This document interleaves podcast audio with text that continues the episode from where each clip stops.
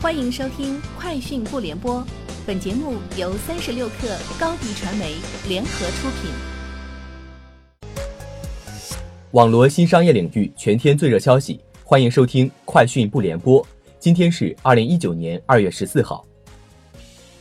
在最近接受 YouTube 视频网站科技评论员马克思·布朗利的简短采访时，比尔·盖茨表示，特斯拉是一个令人惊叹的产品，很受欢迎。但它仍然只占一个相当小的市场份额，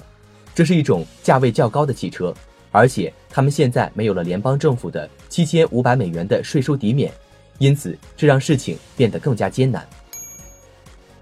日前，一个名为 Lemon 手机的账号出现在微博上，该微博并未认证，但是却和联想手机官方微博有互动。Lemon 手机账号的介绍信息为乐檬手机官方微博。而此前，联想乐檬系列手机官方微博为联想乐檬，该账号已经有两年多时间未更新。目前，联想方面并未对此作出评论。三十六氪讯，国家公共信用信息中心发布的二零一八年失信黑名单年度分析报告显示，据不完全统计，二零一八年出现问题的 P2P 平台有一千二百八十二家，主要集中在浙江、上海、广东、北京等地区。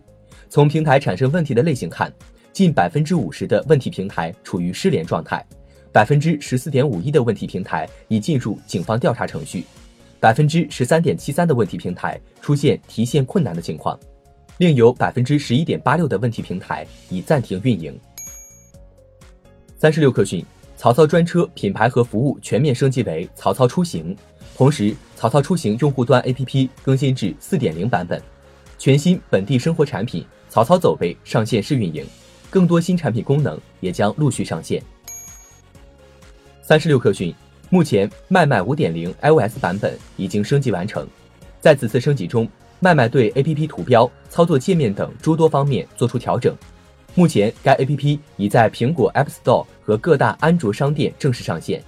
此前，麦麦 APP 被发现从苹果 App Store 下架，麦麦回应称正在进行升级改版。据路透社援引知情人士消息称，大众汽车和福特汽车此前达成合作伙伴，但大众对于在福特的自动驾驶汽车部门投资规模存在分歧，后者寻求至少五亿美元投资。一位消息人士称，大众犹豫的焦点集中在福特的技术问题上，大众和福特拒绝就细节置评。双方在此前各自发表的声明中表示，他们的谈判仍在继续。三十六氪讯。百度宣布与携程达成深度合作，百度云将针对旅游行业特性，利用 AI 能力为携程量身定制面向场景业务的解决方案。同时，双方还将在更多的场景共同探索多样化的智能服务，如智能语音、自动驾驶等方面。百度云亦可在营销、获客、流量转化等方面协助携程提高运营效率，降低成本。三十六氪讯。乐视网回复深交所问询函时表示，不存在因主营业务空壳化导致大额经营性亏损。乐视网同时表示，上市公司经营性亏损原因主要为2018年公司品牌信誉持续受损，导致营业收入规模大幅下滑，摊提成本和较高的融资成本致使整体成本规模未同比例下降，部分债权可收回性风险加大，而补充计提部分坏账准备。以上就是本期节目的全部内容，明天见。欢迎添加小课微信，微信 ID 是 s u p e r 三六 k 二 super 三十六课，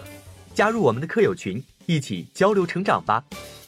高迪传媒，我们制造影响力。商务合作，请关注公众号高迪传媒。